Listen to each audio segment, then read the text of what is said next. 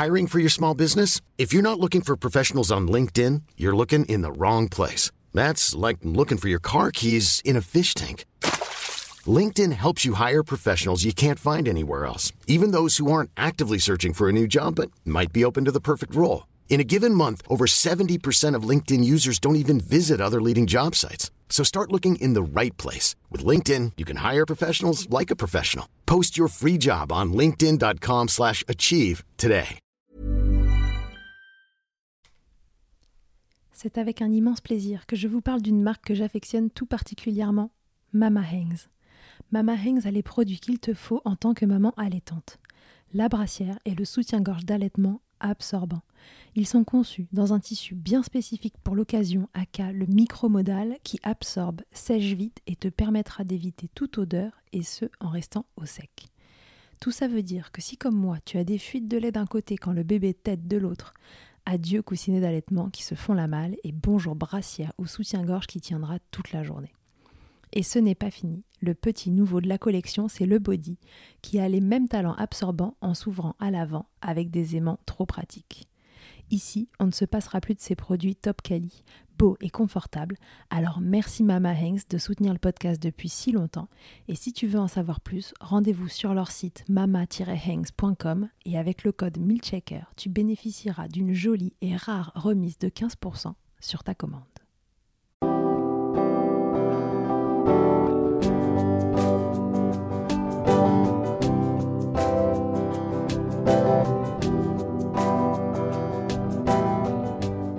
Bonjour et bienvenue dans Milkshaker, le podcast qui agite les idées reçues sur l'allaitement. Je suis Charlotte Bergerot-Palisco, la maman d'un petit garçon de 4 ans, et dans la vie je suis ostéopathe spécialisée en périnatalité. J'ai destiné ma pratique aux femmes et aux enfants, en particulier dans cette période charnière autour de la grossesse, de la naissance et du postpartum, avec une spécificité permettre au bébé de mieux téter pour mettre en place un allaitement serein en libérant les bébés des tensions qui les empêchent de téter correctement. Ce podcast, je l'ai imaginé pour vous offrir des témoignages variés, des expériences de familles qui ont allaité plus ou moins longtemps et avec plus ou moins de facilité. Ici, vous découvrirez l'allaitement sous toutes ses coutures. Vous pourrez aussi vous informer auprès de professionnels, tous spécialisés dans le domaine, qui vous apporteront lors d'épisodes experts les informations les plus justes et vous permettront de vous orienter en cas de difficulté. Mon objectif, il est très simple, offrir ces informations à toute mère, famille et tout professionnel qui souhaite se renseigner sur le sujet que chacun puisse faire ses choix de façon éclairée et casser les idées reçues qui circulent pour vous rendre l'allaitement plus accessible, plus facile, normal, banal même, et ce qu'importe vos envies et votre projet. Ce qui aide ces informations à se diffuser pour que le plus grand nombre puisse en bénéficier et qui permet à Midchecker de continuer de s'agiter, c'est vous, par vos partages autour de vous, sur les réseaux, vos écoutes, mais aussi vos notes ou étoiles sur les plateformes d'écoute. Alors je vous serais très reconnaissant de prendre une minute pour soutenir ce projet. Et maintenant, place à l'épisode.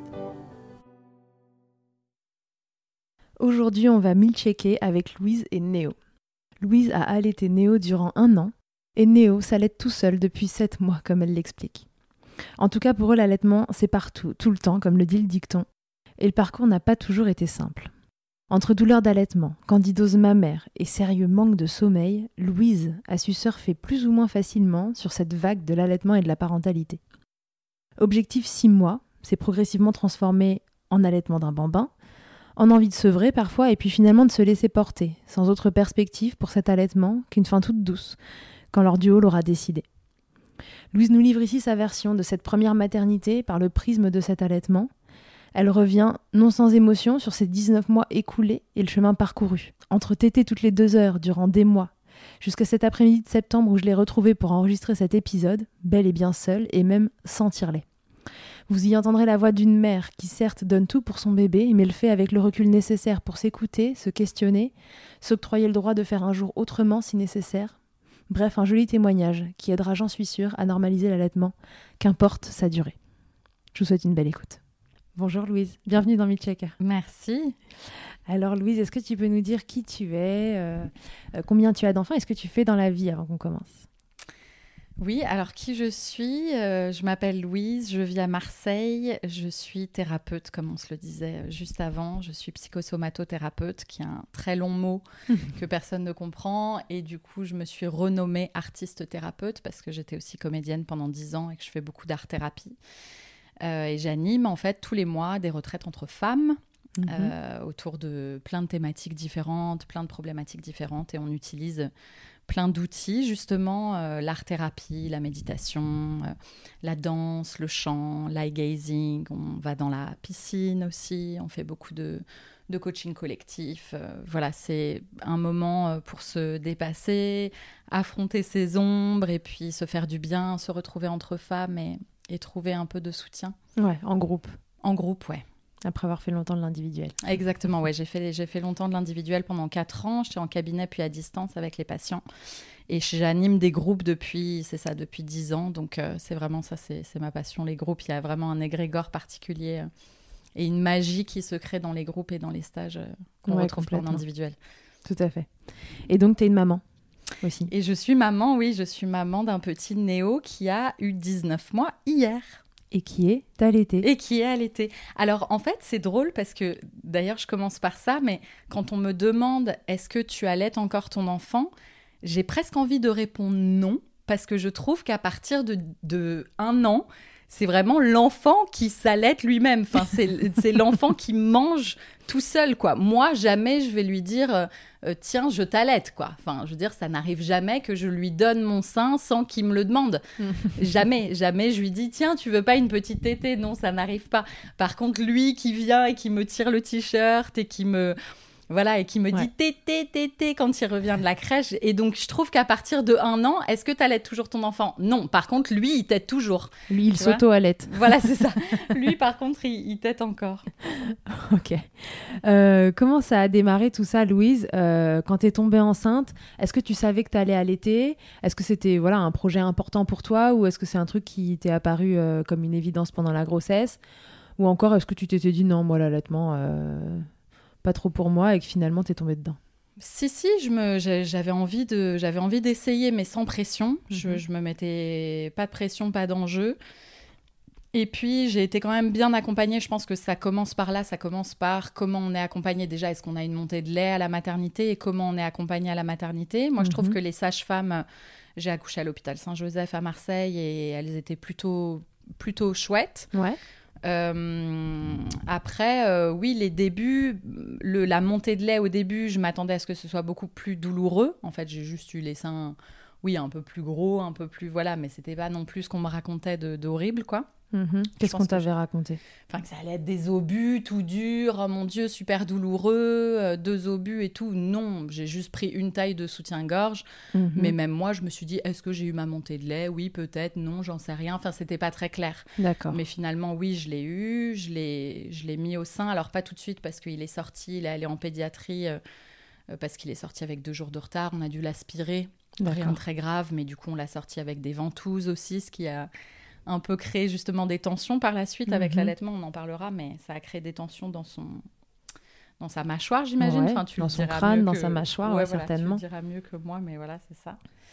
Et donc, ouais, le, le début a été, euh, a été, je pense, OK à la maternité. C'est plus en revenant à la maison où, oui, c'est là où, justement, je commençais à poster des Instagram versus réalité. euh, sur- Parce que juste, euh, non, en fait, je, je- je sautais au plafond à chaque fois qu'il se mettait au sein, tellement c'était douloureux. Et on en parlait juste un peu avant. Mais C'était pas le cas à la maternité Ça a commencé quand tu es rentrée à la maison?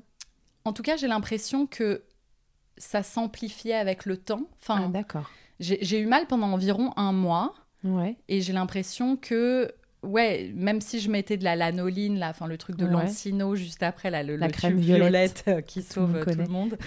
Euh, j'ai pas eu de crevasse, heureusement, c'est le seul truc que j'ai pas eu. C'est déjà pas mal. Voilà, Ouais. et c'est déjà super. Euh, mais du coup, oui, j'ai l'impression qu'à chaque fois qu'il se mettait au sein, je sautais au plafond euh, de douleur et, et j'ai l'impression, oui, que, ça s'amplifiait et que ça devenait de plus, de plus en plus dou- douloureux au fur et à mesure des semaines, jusqu'au jour où on a vu, euh, où justement les filles sur Instagram euh, m'ont dit, mais attention, il est mal positionné ton bébé. Euh, clairement, je postais des photos, mon fils, il avait la tête d'un côté, le corps de l'autre. D'accord. Oui, donc t'avais pas encore reçu d'in- d'infos sur comment positionner mon bébé, au moins dans les démarrages, pour qu'il soit bien au-dessus de moi, bien ven- ventre contre ventre, etc.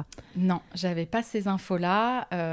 et heureusement, enfin, c'est aussi à ça que sert Instagram, c'est que j'avais une espèce de communauté de Ouais. mamans qui avaient déjà allaité. Leur bébé, qui m'ont donné plein de super conseils. Et du coup, euh, voilà, je, je- je l'ai un peu repositionné correctement, justement, comme tu dis, pour qu'il soit en face. Mais après, on est allé voir une, finalement une chiropractrice, comment Ouais. tu dis, c'est ça? C'est ça et qui nous a dit qu'en effet, il avait des freins restrictifs et des tensions aussi à cause du fait qu'il avait, il avait eu les ventouses à l'accouchement. Mhm. Euh, et donc, elle lui a fait faire des exercices intrabucaux que nous aussi, on a fait à la maison pendant Ouais. assez longtemps. hein. Je pense que ça a duré un... Enfin, j'ai presque envie de dire plusieurs mois, quoi, ou au moins plusieurs semaines. Enfin, on l'a vu plusieurs Mhm. fois un peu étalé dans le temps. Parce que je me souviens qu'il y avait des épisodes où euh, il ne pouvait téter qu'allongé.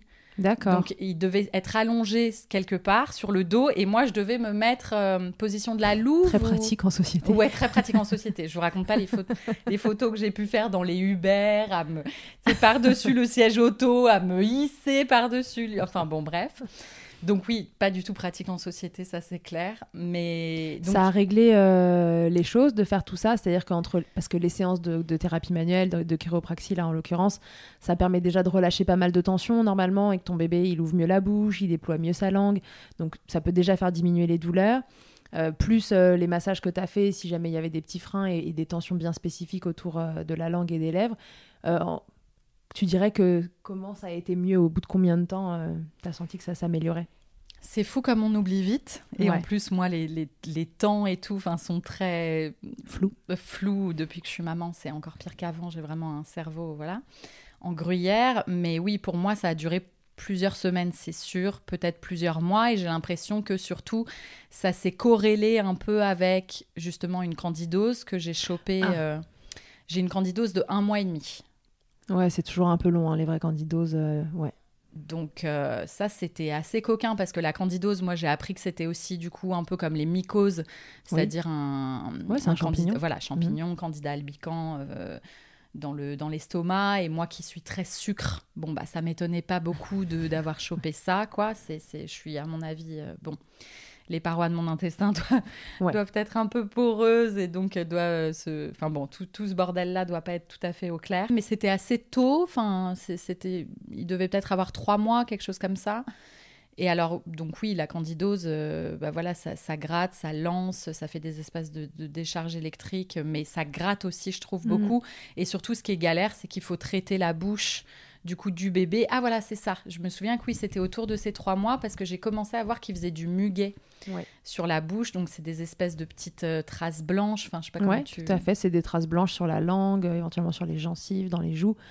Euh, c'est un dé- Ça fait comme un dépôt blanc, en fait, euh, pas très joli. Et quand c'est épais, euh, ça laisse penser que c'est pas juste un dépôt de lait, mais que c'est un champignon qui est en train de, se... de proliférer, de faire la fête dans la bouche. Exactement. Et sur les lèvres aussi. Et donc, si, si, je me souviens bien que ça, c'était à ces trois mois. Et, et peu de temps après, ça a commencé à me gratter, etc. Donc, je me souviens de la galère de devoir traiter Néo en même temps de me traiter.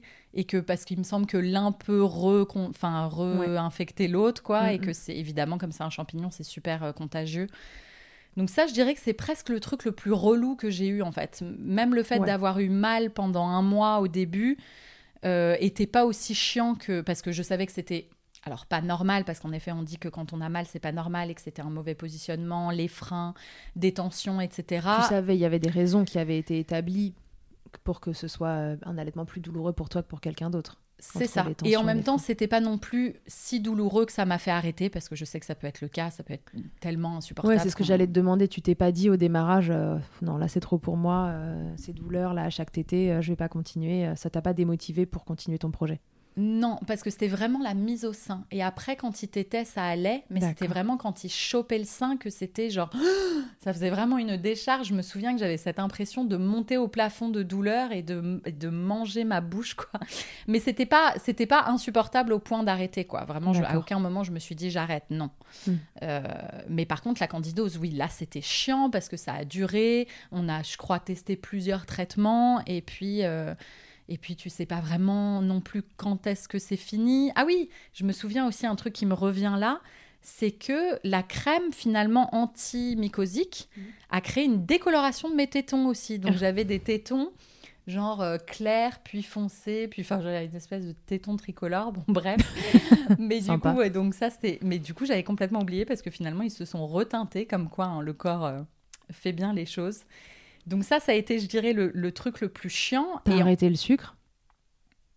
Je suis même pas sûre. Trop dur. Je suis même pas sûre. Mais moi, vraiment, au moment de l'allaitement, je... enfin, de, de l'allaitement au début et de mon postpartum et tout, je mangeais genre 24 heures sur 24. Ambiance Vraiment, j'avais nos limites. Nutella, quoi. Et surtout, ma plus grande peur, c'était de ne pas avoir de lait, de ne pas en avoir assez. Donc, je buvais des tonnes d'eau et je bouffais des tonnes de bouffe pour me dire, euh, ok, comme ça. je- Alors que bon, après, j'ai appris que non, en fait, il faut juste manger normalement et boire normalement, qu'on peut bien sûr avoir plus faim et tout. Mais moi, vraiment, je l'ai poussé, quoi. Je, Ouais. je bouffais vraiment comme quatre. euh, tu t'es voilà. dit là, faut que je mange pour deux. Voilà, exactement. Alors que pas du tout. On sait bien que pas du tout. Mais voilà. Et ensuite, je dirais que ça, ça s'est bien passé. Alors, pour dire quel type d'allaitement j'ai eu, peut-être, parce qu'il y en a eu, il y en a plein de Mhm. sortes. Moi, j'ai choisi d'allaiter à la demande. Euh, à la demande parce que c'est plus simple pour moi. C'est pas une question de dévotion, etc. Mais c'est plus simple pour moi de me dire euh, quand mon bébé pleure, je le mets au sein. Et si c'est pas ça qu'il demande, il s'enlèvera du sein, Mm. et il me dira autre chose. Mais si c'est ça qu'il demande, au moins. Enfin, voilà, je trouve Ouais, que ouais. c'est un peu la solution de facilité. C'est ce qu'on t'avait préconisé peut-être aussi parce qu'aujourd'hui, enfin, je pense que rares sont, enfin, si peut-être euh, après, euh, plus tard, tu vois, quand on demande d'espacer les tétés, etc. Mhm. Mais au démarrage, maintenant, on, on dit quand même pas mal que c'est allaitement à la demande euh, la règle. Oui, et puis bon, tu, je me voyais pas juste le laisser pleurer Bah oui. et lui dire non, non, euh, tu as faim dans deux heures. Enfin, ça de. Instinctivement, de toute façon, pour toi, c'était logique euh, d'allaiter à la demande. Exactement. J'ai allaité en exclusif et sans tirer mon lait surtout. Je, je crois que la première fois que j'ai tiré mon lait, c'était la première fois que je me séparais de lui. Et je pense que c'était à ces neuf mois, j'ai dû euh, faire un tournage avec Evian à Paris et j'ai fait l'aller-retour dans la journée. Ouais. Et j'ai dû tirer mon lait le midi pour la première fois euh, de ma vie à neuf mois. quoi. D'accord. Donc j'avais jamais tiré mon lait. Je- Ça, pour le coup, c'était vraiment rédhibitoire pour moi. Je... Tu voulais pas? Encore aujourd'hui, je déteste tirer mon lait et je pense que si j'avais dû retourner bosser, enfin euh, à l'extérieur de chez Mm. moi, je j'aurais allaité trois mois. Enfin, je j'aurais pas allaité du tout quoi. Ouais, C'était pas un, un mode d'allaitement qui te convenait. euh, Non non, ça me fait une sensation de désagréable. C'est comme des craies sur un sur un. Tu vois, c'est comme des ongles sur un tableau ou comme une craie qui grince ou comme un- une fourchette. Ça me fait la, me- le- la même sensation de désagréable tellement je déteste ça quoi. Donc j'ai dû tirer mon lait euh, peut-être cinq fois dans ma vie. En cas d'extrême nécessité. en cas d'extrême nécessité. Et, et- et du coup, quand je partais, donc j'ai bien, du coup, j'ai bien mis en place ma lactation parce que j'ai allaité du coup jour et nuit à la demande pendant neuf mois. Donc euh, le fils au sein toutes les heures, toutes les deux heures, euh, jour et nuit, quoi. Mhm. Donc euh, c'est vrai quand je dis ça, là aujourd'hui, je me dis si j'ai un deuxième enfant. Je sais pas si je ferai ça quoi. Enfin ça aujourd'hui ça me semble je me dis mais comment j'ai fait ça? Alors que sur le coup on le vit on le fait Mhm. mais après coup, je me dis, ah non, si j'ai un deuxième enfant, je suis. Enfin, est-ce que je ferais ça? Je suis pas sûre que je serais capable de faire ça. Ça me semble horrible quand je le dis. Enfin, Qu'est-ce qui te semble horrible quand tu le dis? Tu te dis que enfin, t'étais trop fatigué Tu te dis que. Enfin, avec du recul, tu dis que c'était pas la bonne chose à faire. Pourquoi tu. je me dis dessus? que je m'étais pas rendu compte quand même du manque de liberté que ça Ah. me donnait quand tu parlais de ça tout à l'heure, justement, avant qu'on enregistre. Euh, la première fois que je suis juste sortie dans la rue sans mon fils ou que je suis allée faire les courses, enfin, je pense qu'on était très collés en fait, enfin peut-être plus que la moyenne, on va dire, Euh, parce que, euh, bah oui, en gros, je le voyais maximum toutes les deux heures pendant neuf mois, quoi. Enfin, je me suis Ouais. pas séparée de lui plus de deux heures pendant neuf mois. Donc, c'était quand même, oui, très demanding, quoi, très demandant, très exigeant. Et quand j'ai retrouvé ma liberté, j'ai fait genre, mais I got the power Enfin, Vraiment, genre, et c'est le- c'est la jouissance absolue. Euh, Même là, je suis à Paris, on se voit en vrai Mm. à Paris, et, et je suis sans lui. Et c'est enfin, c'est aussi génial de- d'avoir ces moments un peu de, de liberté. Donc, je suis pas sûre que j'aurai cette même Mm. dévotion pour le deuxième. voilà, mais bon, en, En, tout, cas, cas, à l'instant T où tu l'as fait, c'était c'était voulu. Enfin, tu tu t'es pas forcé à le faire. Euh, c'est pas un truc où tu te disais oh là là j'ai pas le choix j'allaite alors il faut que je reste enfin c'était un truc qui te convenait euh, jusqu'au moment où, il- où les impératifs euh, ont recommencé quoi Ouais, ouais, tout à fait. Euh, pour moi, c'était quand même important, je pense, d'allaiter jusqu'à six mois. Au début, je m'étais quand même donné ça Mm. parce qu'on s'est dit, voilà, six mois, on dit que. Enfin, je sais pas si c'est d'ailleurs vrai ou pas, mais on dit que le système immunitaire est mature au bout de six mois. Enfin, moi, j'avais entendu ça. c'est l'OMS qui préconise un allaitement exclusif jusqu'à 6 mois Voilà, Et en complément d'une diversification après euh, jusqu'à deux ans et plus euh, si affinité. Exactement. Euh, donc peut-être qu'il y a un peu de ça, tu vois, dans, dans l'idée que tu as dans la tête. Côté système immunitaire, je sais pas répondre à ta question. Je, la- je poserai la question. Bon, mais voilà, moi j'avais entendu ça, j'avais entendu évidemment aussi l'OMS, donc je m'étais dit six mois. Et puis, quand j'ai passé six mois, je me suis dit, bon, bah, un an, ce serait cool. Et puis après un an, je me suis dit, bon, là, faut arrêter. Et puis finalement, j'en suis encore à 19 mois. Donc, j'ai, je dirais qu'à partir d'un an, j'ai vraiment commencé à, à, à vouloir le, le sevrer, quoi. Donc, j'ai fait un peu des consultations avec Audrey euh, du centre HMB, euh, Ouais. que peut-être les gens connaissent sur Instagram. mais, euh, Bah, elle a fait un épisode sur le sommeil dans Milkshaker, Ok, qu'ils la connaissent. bon, bah, donc voilà. Épisode, euh, je sais plus, je vous le remettrai. Ok. Euh, et puis finalement, ouais, je pense que mon envie n'était pas assez ferme et définitive, pas assez claire. Lui n'en avait clairement pas envie non plus. Et du coup, je pense que les, les, les brefs moments où j'en avais vraiment marre, et il y en a eu beaucoup, hein, il n'y en, a pas eu- il y en a pas eu que à partir de un an, hein, il y en a eu bien avant ça, particulièrement la nuit. Euh, mais oui, à partir d'un an, j'ai j'ai essayé de le sevrer et puis finalement, euh, j'ai jamais réussi. La blague, c'est que en juin, donc il devait avoir peut-être 17 mois, je suis partie une semaine au Club Med toute seule. Mhm. Donc je me suis dit, bah là, euh, voilà, le sevrage va s'imposer à nous et ça va être... euh, C'est le moment parfait. c'est le moment parfait, euh, 17 mois ça suffit, euh, machin. Donc je, je pleure dans le... Je pars avec d'ailleurs Ali de Tagine Banane. Ouais. Et donc je pleure dans le train avec elle en disant c'était ma dernière tétée, nanana. Et elle me dit ah tu sais c'est pas sûr, euh, autant à 17 mois dans une semaine t'auras encore du lait. Je lui dis mais jamais de la vie. Pendant une semaine je ne tire pas mon lait du tout, donc j'allaite de un seul sein depuis ces 9 mois, donc j'aurais allaité plus longtemps de un seul sein que de deux seins. On peut allaiter de un seul sein sans aucun problème, hein, tu Tout me à le fait. confirmes Exactement. Bah, Il y en a qui allaitent des jumeaux, donc a priori, euh, c'est possible d'allaiter d'un sein un bébé. Exactement. Et plus, c'est pareil si affinité, parce que si on en a trois, euh, tout est possible. Exactement. Et elle me dit non, non, euh, c'est c'est pas sûr, euh, etc. Euh, Peut-être que tu auras du, du lait. Bon, je ne tire pas mon lait du coup de, de pendant une semaine et surtout, je n'ai aucun engorgement. Tout va bien. J'ai les seins euh, complètement comme des œufs, comme des œufs au plat, comme c'est le cas quand tu allaites pendant, pendant 19 mois. Et, euh, et je rentre chez moi, mon fils évidemment se jette sur mon sein. Et là, qu'est-ce qui sort? Du lait, quoi. Donc là, j'ai fait genre, ok. Je ne comprends plus rien, j'abandonne cette idée de sevrage. Je partirai plus longtemps la prochaine fois. je partirai deux semaines. Enfin, j'ai trouvé ça hallucinant. Et ce qui est drôle, pour la petite anecdote aussi, c'est que deux jours plus tard, euh, je, le, je le requitte, mais seulement pour genre euh, euh, 48 heures, je crois, ou quelque chose comme ça. Ah oui, non, pardon. Je pars en vacances avec lui. Donc, il, il restimule la lactation pendant genre 10 jours. On n'est que tous les deux à la campagne. Ouais, alors là, il s'est rattrapé de ta semaine. Donc là, il se rattrape en mode vite, vite, il faut que je restimule la lactation de ma mère pour euh, continuer de téter. Donc ma lactation est repartie comme en 40, même plus qu'avant.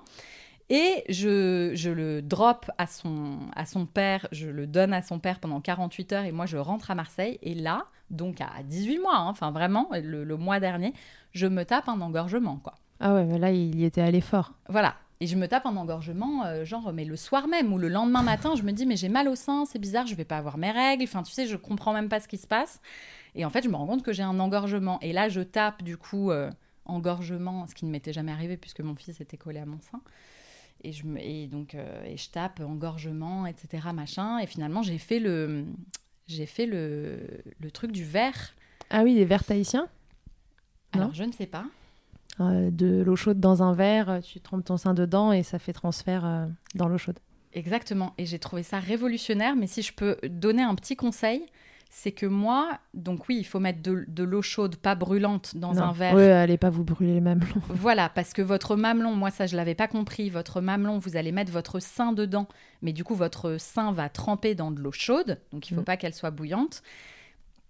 Et ensuite, parce que moi le lait n'a pas n'a pas coulé tout de suite, j'ai massé, voilà, j'ai massé le, le, le sein autour de mes De la zone engorgée. de la zone engorgée et des espèces de caillots de lait qui étaient un peu durs, quoi. Je, je sentais qu'ils se brisaient sous le massage du verre, quoi. Et ça a pris, enfin, c'était super physique parce qu'en plus, il faut le faire la tête à l'envers. Enfin, je me souviens que j'étais la tête à l'envers. Ah bon? Bah, va savoir pourquoi j'étais bah, la tête Non, mais c'est-à-dire que pour mettre ton sein dans un verre d'eau, a priori, le verre d'eau est pas au-dessus de toi. Ah, voilà, Mais, c'est ça, euh, ça. Mais peut-être à l'envers ou pas, enfin, je pense que ça marche. euh, tant que ton sein est dans le verre. C'est ça. Donc je me souviens. Et donc j'avais mal à la tête. Enfin, j'ai fait ça jusqu'à 2h du mat à me masser le truc. Enfin, j'avais mal à la tête. Donc ça, c'était un peu chiant. Et quand tu, quand tu pars comme ça, euh, lui qui est allaité à la demande justement euh, le reste du temps, comment ça se passe pour lui, de son côté? Il t'aide pas Il prend pas d'autres apports en lait euh, Il a été diversifié, j'imagine, entre-temps Oui, oui, oui. Oula. Néo, il mange plus que moi. hein. Néo, c'est. Ouais, ouais. Il faut y aller, il faut lui servir. Ouais, ouais. Gros, gros, gros appétit. Depuis ses six mois, il mange très bien. Il a toujours mangé de tout. Je me souviens qu'à six mois, il mangeait déjà du fromage à la truffe, des sandwichs de, de, de, Monsieur. de jambon et de bœuf, enfin, des olives noires et compagnie, donc euh, de- des sardines, enfin, de tout. Aucun souci de diversification. Aucun souci, tout va bien. Donc, euh, oui, oui, diversifié depuis ses six mois. À la crèche, depuis ses neuf mois. Mhm. Euh, on, on lui faisait faire des petites, parce que j'ai souvent cette question, euh, j'appréhende la crèche évidemment, enfin c'est aussi évidemment une grosse question. Mm. Bon, nous il y allait à 9 mois, donc relativement tard par Ouais. rapport à quelqu'un qui a un travail classique. Mais on lui faisait faire des petites journées. À 9 mois, moi je tenais sans tirer mon lait de 10h à 16h. D'accord. Donc on le posait à 10h, on allait chercher à 16h et je lui faisais voilà, une tétée à 9h30 et une tétée à 16h30 et ça allait. Et, et ma lactation et a été maintenue C'est très ça. bien entretenu, ouais.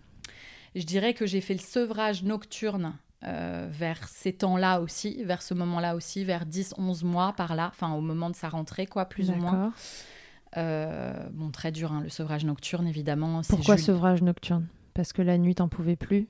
Il continuait euh, deux heures le jour, deux heures la nuit, là, c'est ça enfin... Oui, alors, bon, nous, le sommeil, ça a été tout un truc, hein, ça a été vraiment le plus gros challenge euh, de notre maternité by Alors far. attends, juste entre-temps, candidose partie, c'est-à-dire que tu, de 6 à 9 mois, là, cette période-là, euh, tout roule dans le meilleur des mondes. C'est-à-dire que tu as un allaitement, euh, c'est un long fleuve tranquille. Alors, euh, je dirais pas ça, parce que clairement, je, parfois, je, n'en pouvais plus, quoi. Je, je- Déjà, à cette période-là, Oui, ça, oui, ça oui. devient pesant quand même. Oui, oui, parce que je me souviens que je faisais des, des petits points une fois par mois euh, sur Instagram à poster euh, des vidéos euh, de moi qui allaient au bout de ma vie. Et je, et je me souviens que j'écrivais des posts genre. J'en peux plus, quoi, tu vois. J'en peux plus et en même temps, c'est merveilleux. Mais enfin, c'était pas que merveilleux ou que horrible. C'était vraiment les deux, quoi. Évidemment, c'était quand même plus merveilleux qu'horrible, sinon j'aurais arrêté. arrêté, ouais. Mais euh, non, non, c'était c'était pas un long fleuve tranquille du tout. Surtout à, ce- à ce moment-là où, il- même s'il est diversifié, il tète encore beaucoup, on va pas se mentir. Et, et ouais, donc neuf mois à la crèche. Puis à ce moment-là, on s'est fait aider d'une. Alors, pas du tout l'approche de Audrey, Mm. tu vois, mais on s'est fait aider d'un- d'une coach en sommeil, Ouais. euh, tu vois, fait dodo puis fait de beaux rêves, qui ont à peu près la même approche. Parce qu'on voulait passer, parce qu'il dormait dans notre lit. C'est ça aussi que peut-être je n'ai pas précisé.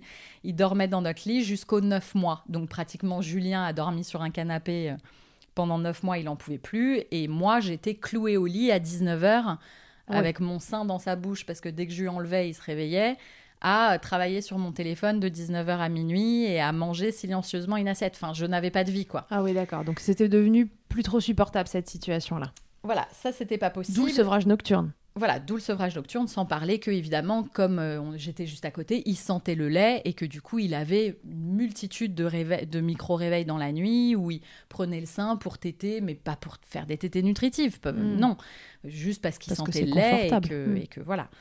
Donc ça, non, ça c'était plus possible ni pour Julien, ni pour notre couple, ni pour ni pour Néo d'ailleurs, qui avait du coup un sommeil super agité avec euh, de multiples réveils. Donc ça c'était non.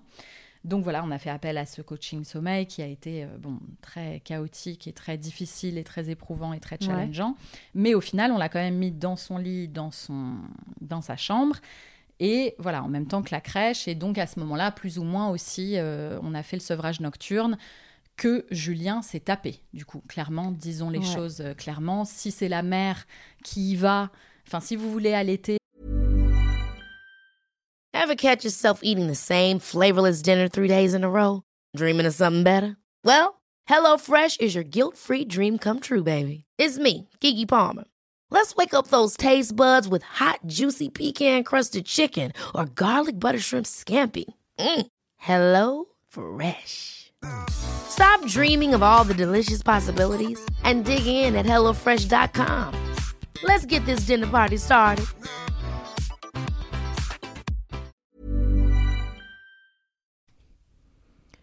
Et Mama Hanks ne s'arrête pas là. Si tu as envie, une fois la tétée finie, de garder ton bébé tout contre toi en ayant les mains libres, laisse-moi te parler de leur porte-bébé Carry and Pack. Je suis une fervente adepte des écharpes de portage, mais l'ostéopathe que je suis sait que leur mise en place peut parfois vous freiner, vous ou votre moitié. Mais aussi ô combien le portage peut être indispensable pour certains bébés. Chez Mama Hanks, pas de compromis. Le porte-bébé Carry and Pack est en fait un vêtement confortable que tu enfiles comme un t-shirt et dans lequel ton bébé va pouvoir venir se lever tout en respectant sa position physiologique, l'enroulement de sa colonne, l'écartement de ses hanches, ainsi que le dégagement de ses voies respiratoires, grâce à des systèmes de serrage des pans de tissu. Ce tissu, justement, il est tout doux. En coton bio, certifié GOTS, le tout est dessiné à Biarritz et fabriqué au Portugal. Tu pourras l'utiliser de la naissance jusqu'aux 10 kg de ton bébé, de quoi t'assurer un certain nombre de câlins collés serrés. Ici, on n'a utilisé que ça pour bébé numéro 2.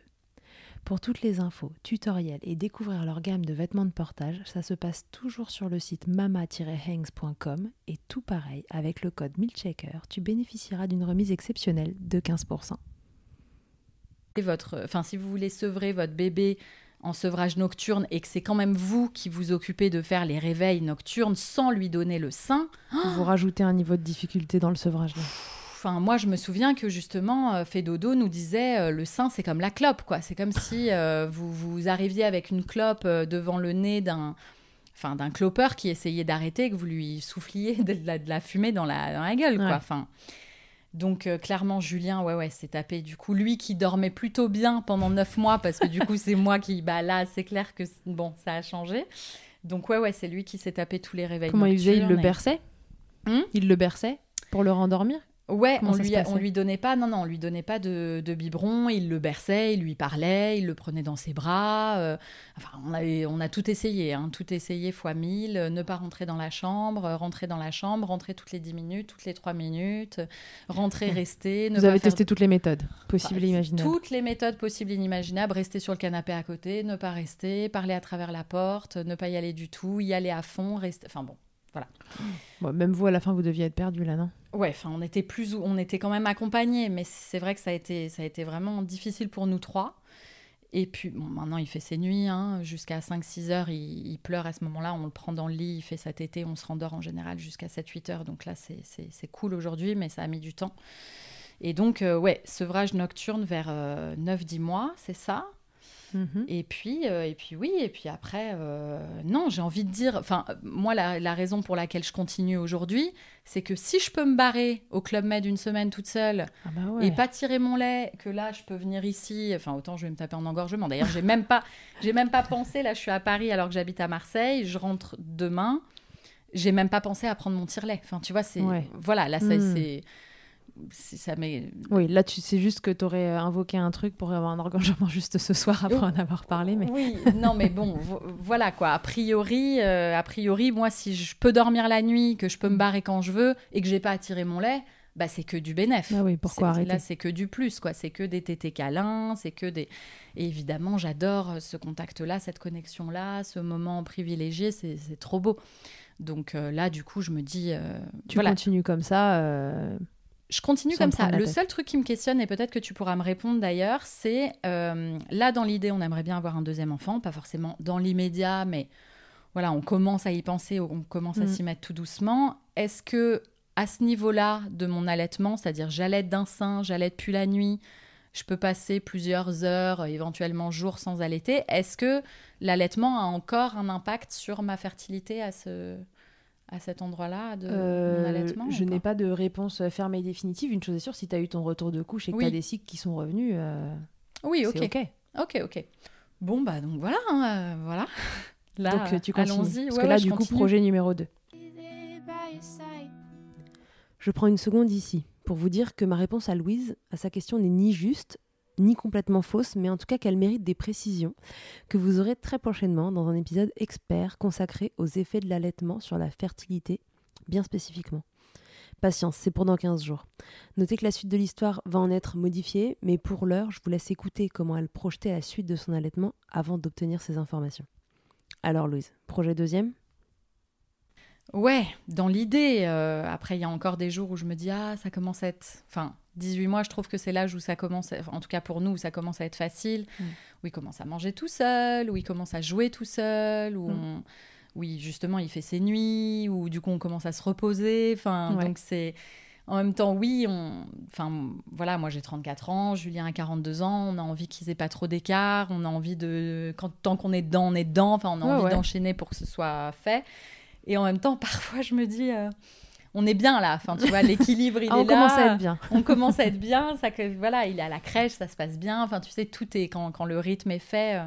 Moi, je dis toujours ça quatre ans après, donc euh, ouais, il y a un moment où il faut prendre la décision. c'est ça. Non, mais bon, voilà. Parce qu'on est toujours un peu mieux quand ils grandissent, on Bah, a toujours bien un peu plus de liberté. Bah bien sûr. Et, euh, et je dirais pareil dans un an si je me décide pas. Donc, Mmh, je t'invite, si t'en veux un deuxième rapproché, à pas attendre le, bien le sûr. moment où on est prêt, parce que je crois que. Non, non, non, bien sûr, On bien sûr. pas. Non, non, mais dans l'idée, dans l'idée, on est, on est quand même pr- prêt. On, Mm. a, on a envie de- d'en avoir un, mais voilà, il viendra au moment où il viendra et, et ce sera très bien. Ce sera lui qui choisira son moment. Donc. euh. Et alors, du coup, là, t'en es à 18 mois d'allaitement. Ouais, j'en suis à 18 mois et je me suis chopée, donc si je le calcule. Ah oui, parce que j'ai oublié de dire quand même que, en plus de l'engorgement que j'ai eu à 18 mois, j'ai aussi eu une.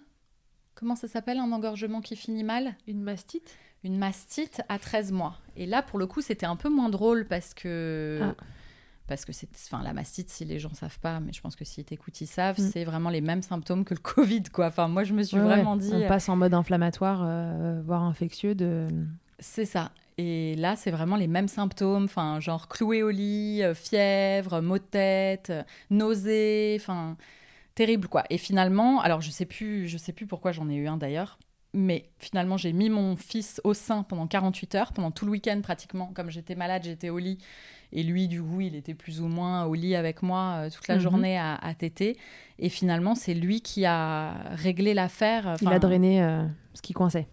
et c'est fou. Et je me suis dit à ce moment-là, l'intelligence de l'enfant, de savoir exactement où positionner son menton pour bien appuyer justement sur les canaux euh, Mm. lactifères bouchés, enfin bien se positionner différemment. Toi, t'as rien fait, c'est lui qui a tout Je fait. n'ai rien fait. J'ai, enfin, j'ai fait des douches chaudes, quoi, Mhm. mais j'ai pas fait le truc du, enfin, de justement Ouais, ouais. Du, du verre. J'ai pas, enfin, Tu l'as laissé gérer et. je euh, l'ai laissé gérer quoi et je me dis waouh enfin ouais incroyable quoi il m'a vraiment euh, ouais libéré de, de cette maladie en, en 48 heures quoi enfin Donc, t'as quelques galères d'allaitement à ton actif.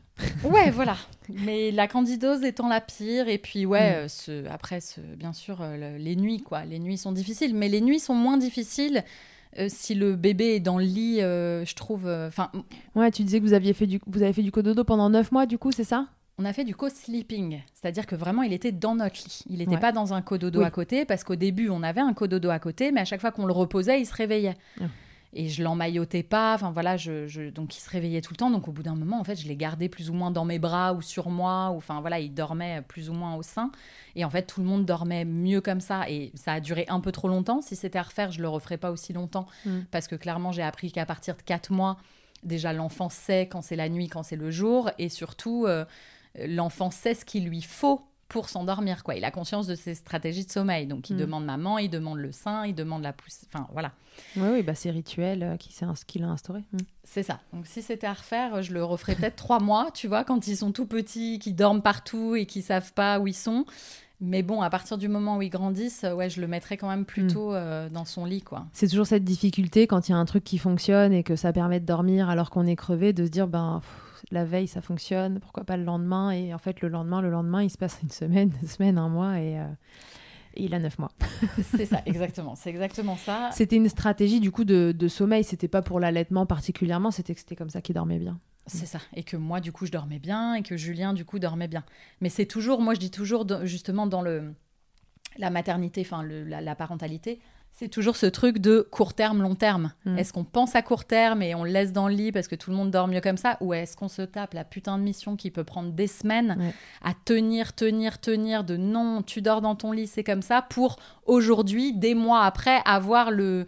Enfin, tu vois, avoir le, le résultat, quoi. Et Mm. finalement, on se l'est tapé, hein, cette grosse mission de plusieurs semaines et de plusieurs mois même. Pour certaines personnes, c'est beaucoup plus rapide. Pour nous, ça a été vraiment très compliqué. Mais, mais en effet, aujourd'hui, il a un endormissement super facile. Bonne nuit, mon cœur. On le pose dans son lit et, Et, Et tout il va bien. et il s'endort. Et il, voilà, il dort de 19h30 à 5h, 6h du matin, ce qui n'a pas de prix, quoi. Ouais, à 19h30, t'as ta soirée. Et t'as ta soirée, mon Dieu, avec ton mec, quoi, ou avec toi, ou avec personne, ou avec ton voilà, Toi-même. avec toi-même, ouais. En parlant de ton mec, euh, quelle place il a pris dans cette histoire d'allaitement? Est-ce que dans les démarrages, tu as eu besoin de lui, tu vois, de, son soutien? On dit que la place du papa, elle est essentielle dans les démarrages d'allaitement parce que c'est pas facile, parce que tu as mal, parce que tu es un peu euh, coincé sur ton canapé, ton lit ou je ne sais où, euh, ou à quatre pattes sur un tapis dans ton cas quand, quand on peut allaiter que bébé allongé. Quelle place il a pris là-dedans? Euh, et, comment cette place elle évolue au fur et à mesure que l'allaitement avance, que cet allaitement de bébé se transforme en allaitement de bambin? Est-ce que lui, il, était OK avec ça? Et, puis même toi, après, tu me diras quelle vision tu avais de l'allaitement du bambin avant tout ça, parce qu'on sait que c'est pas un truc euh, qui est encore très normalisé en France, voire on pas dire pas très, c'est pas du tout euh, normalisé. Donc comment vous vivez ça en couple, tu vois, cet allaitement? Bah, déjà pour le truc de, l'allaitement du bambin, moi la première, euh, je disais à ma sœur, mais tu vas l'allaiter combien de temps? Tu l'allaites encore? Enfin voilà, c'est. Tu as été cette personne qui pose les questions. J'ai été cette personne. Donc je comprends parce que en fait, comme il n'y a pas de représentation, et bah, c'est pour ça que je m'obstine à, toujours poster ces photos d'allaitement euh, partout tout le temps parce que voilà, plus on en voit et plus on trouve ça normal. Moi, ce que je réponds toujours, c'est pourquoi on pose jamais cette question-là à une maman qui donne un biberon? Voilà, c'est exactement, c'est exactement la même chose. Euh, et pour Julien, pour Julien, Julien, je dirais qu'il est encore plus pro-allaitement que moi. C'est-à-dire que lui, il a vraiment la croyance que euh, c'est comme ça qu'il est fort, c'est comme ça qu'il est beau, c'est comme ça qu'il est en pleine santé. C'est grâce à l'allaitement qu'on a le fils qu'on a, euh, cette perle, cette, cette sublimité. Donc euh, il me dit, mais tu te rends compte, il est tombé que deux fois malade, enfin, alors qu'il a été super malade. Tu vois, il est en déni, quoi. Moi, je, je lui dis, mais non, Julien, il a été super malade, Néo, mais non, tu te rends pas compte, c'est génial, c'est le meilleur. Enfin voilà. Donc lui, il est à fond et il a toujours été à fond. Et comment il m'a soutenu Bah, Julien, il vient de reprendre le boulot. Donc, tu vois, il s'est arrêté longtemps. En même temps, il, bosse aussi à distance et il a fait plein de remplacements dans plein de restos, etc. Mais il a, il a vraiment repris un boulot. Il est chef. Il a vraiment repris un boulot de chef où il a 25 personnes en dessous de lui. Il bosse 6 jours sur 7. Euh, avec des horaires de dingue qu'il y a quelques semaines. ah oui, donc c'est récent. Il a été super présent. Mhm. Évidemment, du coup, il cuisinait à fond.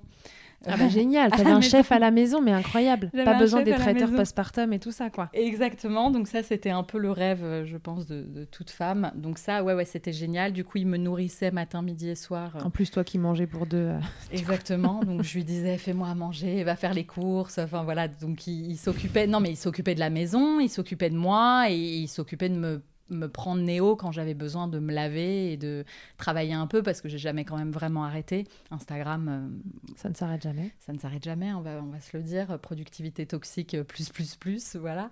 Mais euh, mais oui, donc non, il a été il a été d'un super soutien et, il m'a suivi en fait quand, quand j'avais envie d'arrêter. Il disait bah oui. Euh, oui, oui, il faut arrêter. Bah arrête là, pourquoi tu lui donnes? T'as dit que t'allais arrêter là, bah, mais ne lui donne pas et tout, enfin tu vois.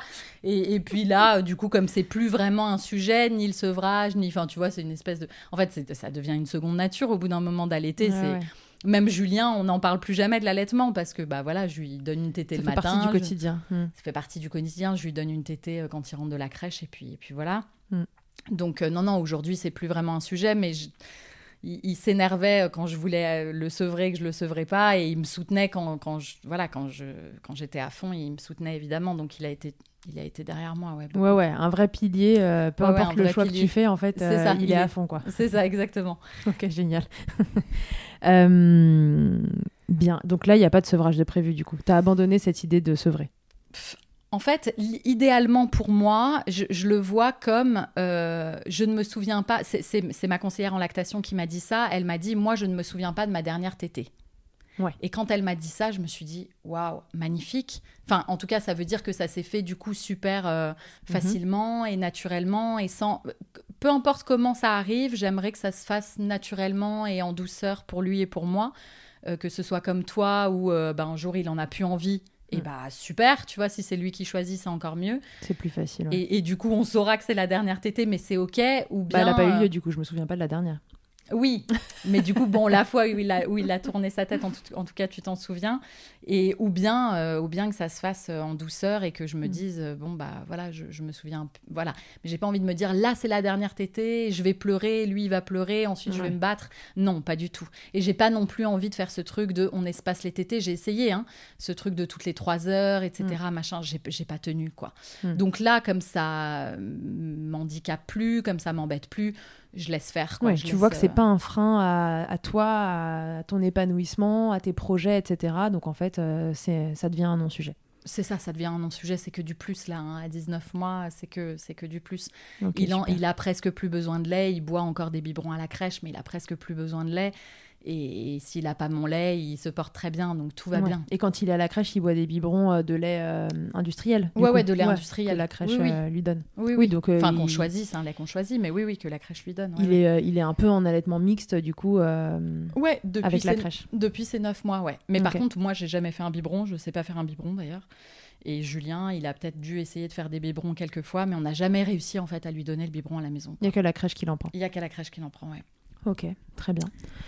Ça me va. Est-ce que tu penses qu'il y a d'autres choses que tu voulais dire euh, au sujet de ton allaitement avant que je te pose les deux, trois dernières questions? Non, au sujet de mon allaitement, non. Mais moi, ce que je, ouais, ce que j'ai envie de dire aux, aux femmes qui nous écoutent, c'est euh, C'est ma question d'après, vas-y. ok. non, c'est bah, ça. Parfait. En tout cas, euh, voilà, moi je sais que pour le, le prochain, en tout cas, parce qu'on me demande aussi pour le prochain, je je me mettrai pas la pression de faire pareil. Je- je- 'fin, Ouais, d'offrir la même chose d'offrir la même chose. Je, je sais que ça c'est controversé entre guillemets parce que Non, mais c'est un vrai sujet. On est hyper nombreux, je pense, à se dire qu'il faut offrir la même chose euh, à tous nos enfants. Et Julien pense ça. Julien pense réellement ça. Moi je sais que la situation ne sera pas la même parce que j'aurai déjà un enfant. Bien sûr. que j'aurai pas la même peut-être vitalité, pas les mêmes envies, pas la, vie- euh, pas la même vie professionnelle, pas les mêmes projets, etc. Donc je me laisse complètement, enfin voilà, je fais vraiment au jour le jour et j'ai toujours fait plus ou moins au jour le jour. Je me suis jamais interdit, euh, enfin ni d'arrêter ni de continuer, je me suis Mhm. jamais rien interdit, je me suis toujours écoutée et je me suis jamais sacrifiée, même si on se dit oh là là, toutes les deux heures, etc. Je l'ai fait pour moi, c'était mon besoin, mon envie et c'est important de faire ses choix pour soi pour ne pas reprocher plus tard, enfin je sais que Ce pauvre enfant. voilà, mais bon, souvent les mères sacrificielles, euh, voilà, un peu l'archétype de la victime, ça peut être un peu je me sacrifie pour ensuite euh, profiter de cette position-là pour, euh, pour, pour taper sur l'autre et dire regarde comme tout ce que j'ai fait pour toi. Et moi, je, voilà, je, je veux évidemment jamais. Non, tu l'as fait en conscience. c'était pas toujours facile. Parfois, tu en avais marre, mais tu le faisais en, en sachant que c'était toi qui prenais cette décision-là. Voilà, je l'ai fait pour moi, pour le plaisir. euh, C'était vraiment mon envie et je je m'imposerai pas. euh, Enfin, rien du tout euh, pour, pour mon deuxième bébé, quoi. Si j'ai envie de pas allaiter du tout, d'allaiter un mois, Mm. deux jours, enfin, je, je- et j'aurai eu aucune culpabilité là-dessus, quoi. Ce sera mon envie du moment et ce sera ok. Et, et, et voilà, et c'est ok en fait de faire différemment à chaque fois et de, enfin voilà, Ouais. j'avais envie de dire ça, quoi. C'est ça que tu as envie de dire aux mamans. euh, C'est ça. Ton bon conseil euh, pour un allaitement, c'est ça c'est de faire en fait ce qui correspond euh, à la maman C'est en ça. priorité. Happy mommy, happy baby, quoi.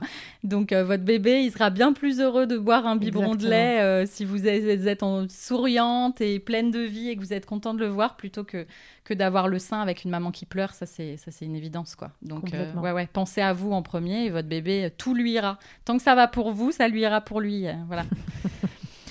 Tu as complètement raison, je, je te rejoins sur ça. Tu connais l'interview Fast Milk? Non. Tu connais Non. pas.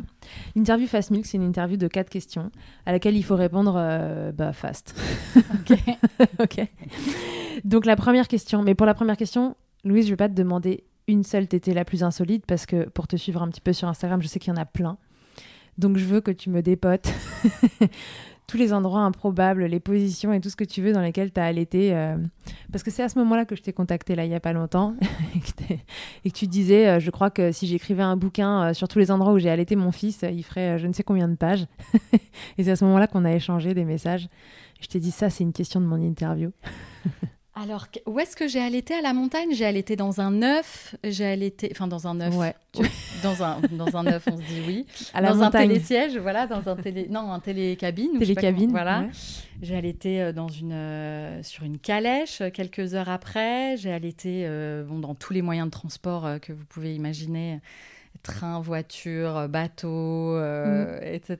Je t'ai vu sur une bouée dans une piscine. A- Avion, ouais, ouais, dans les piscines, euh, à tous les endroits, dans la mer. euh, je, je saurais, je saurais même pas dire. Non, mais le- je dirais que l'endroit le plus insolite, en fait, dans lequel j'ai. Et, et le truc, surtout, que je n'avais jamais vu, c'est que moi, mon fils, carrément, quand je l'ai dans les bras dans la rue, Mhm. il, se, il se jette tête la première sur mon sein. Et que quand il est fatigué, et bah je le porte en fait euh, à l'horizontale quoi. Comme un nourrisson. comme un nourrisson sauf que euh, le mec il a 19 mois quoi. Enfin il voilà il est grand quoi. Et donc je le porte comme ça et je, et je l'allaite en marchant. Et ça je n'avais jamais vu une femme allaiter un enfant de 19 mois à l'horizontale en marchant dans la rue. Voilà. Donc ça je pense que tous les gens qui passent ils devaient me regarder comme une folle. Mais je dirais que c'est un peu le- la position ou le moment d'allaitement le plus le plus le plus Le plus bizarre, ouais. Mais sinon, oui, à peu près partout. Et je dirais que l'allaitement le plus douloureux, c'est toujours celui où on, est, où on se penche par-dessus l'enfant dans En le siège auto. en siège auto. Ça te nique les côtes. Mais oui, bah, ça n'a pas été conçu pour ça. Non. Je l'ai dit dans un épisode il n'y a pas longtemps, j'ai dit c'est les ostéopathes qui ont inventé les sièges auto et les TT en voiture. Vous êtes coincé et après vous venez au cabinet. Ouais. Oui. Ah non, mais c'est horrible. Ouais, ouais, horrible. Donc ça, c'est c'est la position. Et Dieu sait que dans les, les voitures, ils hurlent et tout. euh, Et, et du coup, c'est le seul truc qui marche. Et du coup, j'ai passé des, des trajets entiers à me, à me buter les, les, les côtes par-dessus. Voilà. voilà pour les tétés un peu insolites. ouais, mais- t'es- pas, pas la première ni la dernière. C'est vrai que Non. la TT en voiture, elle est, elle est très très inconfortable. Ah ouais, ouais, On c'est l'horreur. détacher personne et tu te retrouves euh, en porte-à-faux là dans le siège auto.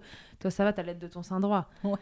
Bah, Enfin, je sais pas, ça dépend où est positionné le siège auto, mais Oui. ça peut devenir encore plus galère s'il est positionné côté conducteur. Exactement, exactement, Donc, euh, exactement. installez bien votre siège auto en fonction du sein euh, que votre bébé prend. Exactement. C'est quoi le truc le plus glamour qu'il t'ait été donné de vivre durant l'allaitement? Ça peut être ironique aussi. Le plus glamour? Ouais, ou pas glamour. Oh là là, le plus glamour ou pas glamour euh, Je dirais, euh, ouais, non, bah, le, le premier truc auquel je pense, c'est- tous les vêtements que tu butes. Au début, euh, bah, toi particulièrement, bon, moi, j'étais pas en reste non plus, mais Je racontais à Louise que j'étais en hyperlactation et que. Enfin, C'était difficile. voilà, quand justement, quand tu es en société et que tu t'essayes de, de te faire belle un peu au début et te dire Ah, je retrouve mon corps et ma féminité, et que juste tu butes la magnifique robe ou le magnifique, je sais pas quoi, haut, chemise ou quoi, et que tu as une énorme tache. Voilà, moment glamour, quoi. Ouais, surtout que le lait, en fait, ça, ça reste. hein. C'est pas. ouais, et puis. Pas comme euh, le champagne qui sent mauvais mais qui tâche pas. Le lait, ça sent bon mais ça tâche quoi. Ouais, enfin ça sent bon, sauf quand il reste coincé là dans le cou des bébés. Je sais pas si tu te Oui. souviens au début et que ça macère et que ça sent le fromage. Autre moment glamour, voilà. Voilà. ça c'est fait. Ta position préférée, Louise, dans le Kama Sutra de l'allaitement, on a compris que c'était pas la tétée dans la rue. Non, mais ça reste quand même la madone. Je crois que c'est la madone, hein, enfin le- la Ouais, position un peu classique, classique. ouais. Euh, ouais, finalement, j'ai jamais fait le rugbyman ou je sais pas quoi. Ballon de rugby. Ballon de rugby. J'ai jamais fait. Enfin, il y en a, tout- il y en a tout un tas Ah bah euh, oui, que j'ai jamais fait quoi. Mm. Et j'ai toujours allaité en, en madone. Ouais, je trouve que c'est. Puis c'est le moment où je peux le plus aussi l'avoir. euh, Aujourd'hui, là, je l'attaque même un peu de Gilly en même temps et tout. Enfin, c'est un moment un peu câlin, quoi. Ok. Et dernière question, si en un mot tu pouvais me résumer ton allaitement, qu'est-ce que tu me dirais? Magique. Magique. Mm. Magique. Merci beaucoup, Louise. Merci à On va toi. se laisser là-dessus. Merci d'avoir répondu à toutes nos questions, de nous avoir raconté euh, cet allaitement euh, et puis ces différentes phases parce qu'on voit que c'est pas linéaire et qu'il y a des hauts, des bas, euh, des euh, moments où on se dit qu'on va arrêter et puis en fait on continue et puis 19 mois après on est toujours là Ouais, incroyable. jusqu'à ce que ça devienne un non-sujet. Et je crois Ouais. que c'est ça l'allaitement du bambin, c'est quand ça devient un non-sujet, que toi tu trouves son équilibre, que lui aussi, que le couple, euh, enfin voilà, la famille a son équilibre aussi et que peu importe ce qu'en pensent les gens autour, euh, pour toi c'est normalisé et, Ouais. et c'est ok. Très émouvant. Je suis au bord des larmes. Mm. C'est émouvant. Donc euh, merci beaucoup de nous avoir confié tout ça. Merci, Merci. pour les mamans qui écoutent et que ça va aussi aider à normaliser euh, euh, ça. Moi ça me tient au cœur et, et voilà, tu auras participé à ça aussi. Alors merci beaucoup. Merci beaucoup. Allez à tous et à tous à très bientôt dans Milcheck. Merci d'avoir écouté cet épisode. S'il t'a plu, je te rappelle que tu peux t'abonner, noter sur ta plateforme d'écoute préférée et faire voyager ce podcast pour que l'information circule au maximum. Et si toi aussi ton histoire vaut le coup d'être entendue, que tu as envie de réagir à l'un des thèmes abordés dans le podcast avec ton expérience, tu as la possibilité de me laisser un vocal de maximum 5 minutes pour me raconter ton histoire ou un épisode marquant de ton allaitement. C'est très simple, tu te rends sur mon site internet milchecker.fr, tu cliques sur le lien qui s'affiche pour témoigner et peut-être que tu t'entendras bientôt dans un épisode. Toujours sur milchecker.fr, tu retrouveras tous les épisodes enregistrés depuis 2020. Ils sont là pour t'apporter toujours plus d'informations et de transmissions autour de l'allaitement maternel. Enfin, si tu me cherches en tant qu'ostéopathe, pour toi ou pour ton bébé, tu peux me retrouver à Suresnes, dans les Hauts-de-Seine, au centre IG4U que j'ai créé en 2020. Tu y trouveras aussi une équipe de thérapeutes spécialisés dans la prise en charge de la femme et de l'enfant. Pour plus d'infos, rendez-vous sur le site ig4u.com, ig ça s'écrit Y-G-Y, et sur Doctolib pour la prise de rendez-vous. On se quitte en musique avec Emma et son titre Blinded, écrit et composé en collaboration avec Nemen. Je te dis à très vite pour un nouvel épisode, mais d'ici là, à tous, n'oubliez pas, prenez soin de vous, checkez autant que vous le voudrez et bousculons ensemble les idées reçues sur l'allaitement maternel.